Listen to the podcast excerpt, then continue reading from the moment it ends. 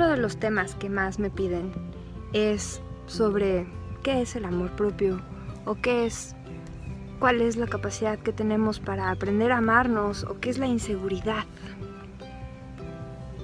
¿Qué es sentirnos inseguros? Cuando venimos de un mundo en el cual nos enseñan que primero tu cerebro está funcionando en cuanto a premio-castigo. Si comes la carne, hay postre. Y entonces tu cerebro crece con ese sistema. Ya de adulto sabes muy bien cuando haces algo bien o cuando no lo haces bien.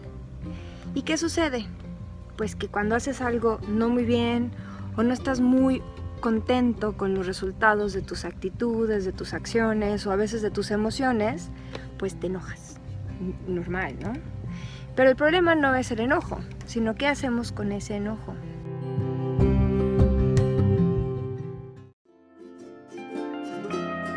Para crear la vida que siempre has soñado, necesitas hacer cambios. Porque si hoy no estás donde siempre has anhelado estar, es porque simple y sencillamente no sabes cómo lograrlo. Para esto vas a requerir hacer cambios y paradigmas mentales y desaprender lo que hoy no te deja brillar en tu máximo potencial. Mi nombre es Ixchel Martínez y soy psicóloga integral con 13 especialidades en el área. Todos los lunes te ofreceré herramientas para que cada día te acerques más a donde siempre has querido estar. Sígueme por favor en Facebook o Instagram como psicóloga Ixchel Martínez. Esto es Cambiando Paradigmas.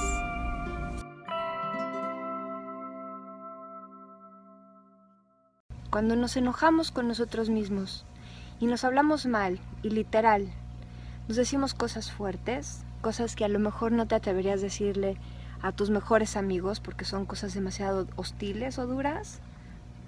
Ahí está el autoestima. El autoestima se va forjando en la infancia conforme te habla la autoridad. Si tuviste un padre extremadamente fuerte o una madre extremadamente exigente, o si tus padres fueron maestros o directores de escuelas, pues obviamente pues traes como un un tema más fuerte con el juicio. Pero pues al final todos traemos un tema con el juicio. Nuestro cerebro funciona colocando todo en una canasta de está bien o está mal. Eso no es un problema, pero lo que sí es un problema es que a veces no sabemos cuándo parar y cómo hablarnos de manera correcta. El super yo, así le llama Freud, a esta voz que interiorizas y que te hablas a ti mismo de manera dura. Entonces, ¿cuál es la solución? Todo esto sucede en tu inconsciente. Por eso es importante acudir a terapia para que vayas aprendiendo a escuchar tus propios diálogos desde el inconsciente, pasarlos al consciente. No nos podemos saltar esa etapa. Y eso se trabaja en terapia.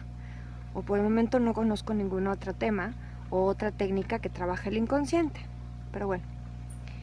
Eh, una vez que ya haces consciente estos diálogos, viene una tercera voz, que sería una voz que tú construyes, que te enseña a hablarte a ti mismo de manera congruente, educada, amorosa y respetuosa.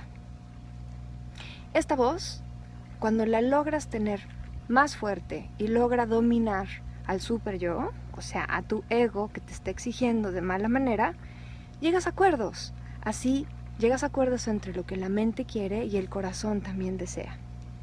Esa, esa exactamente es la clave para tener un buen autoestima. Hola, te interrumpo unos segundos para recordarte que puedes inscribirte en cualquiera de mis cursos virtuales, que cada mes estaremos creando para ti, con tus necesidades específicas para sanar y cambiar tus emociones. Por favor, búscame en Facebook e Instagram como psicóloga Ixchel Martínez. Continuamos. ¿Cuándo surge un malo autoestima? Pues cuando te estás a ti mismo diciendo, no, es que no soy capaz, es que no soy suficiente, es que estoy fea, es que estoy gorda, es que no voy a poder con este negocio, es que si me contratan no voy a poder, no voy a dar el ancho. O sea, estamos con estos diálogos, pero a nivel inconsciente, dale que dale. Y pues obviamente eso hace que siempre nos sintamos no suficientes. Para realmente trabajar y sanar esto, en verdad, lo único que yo conozco es la terapia. Si conociera otros 10 métodos, los invitaría. La meditación te ayuda a trabajar un poco tu subconsciente, sí, ciertos tipos de meditación, pero no trabajas la parte emocional junto con la parte del subconsciente. La meditación fortalece el espíritu, te da muchísimas técnicas, por ejemplo la kundalini yoga es una de las mejores, que trabajan el subconsciente a diferentes niveles, pero yo creo que van de la mano. Eh, yo hago mis propios ejercicios de kundalini casi todos los días, hago mis mantras, hago mis propias oraciones que me conectan profundamente con mi fuerza interior, pero también acudo a terapia. O sea, no están peleadas y no una es mejor que la otra, al contrario, todo complementa. Es como, pues sí, voy al dentista cada X tiempo, pero pues también me doy una vuelta al gastro cuando me duele la panza. Entonces, este, bueno, ahí está la clave de la autoestima. Pero para acceder a esto, que pareciera que se los digo de una manera muy sencilla, pues hay que chambearle, hay que entender cuáles son nuestros diálogos a nivel inconsciente. Y los diálogos a nivel inconsciente, como son inconscientes, no los puedes ver tú. Necesitas un tercero que te ayude a verlos. Y aquí la función del psicólogo, terapeuta, etc. Bueno, espero estén muy bien. Eso que ven allá atrás, azul, azul, azul, es un lago. Está, qué bárbaro. Me eché media hora nadando, puedes ver el agua clarito, clarito.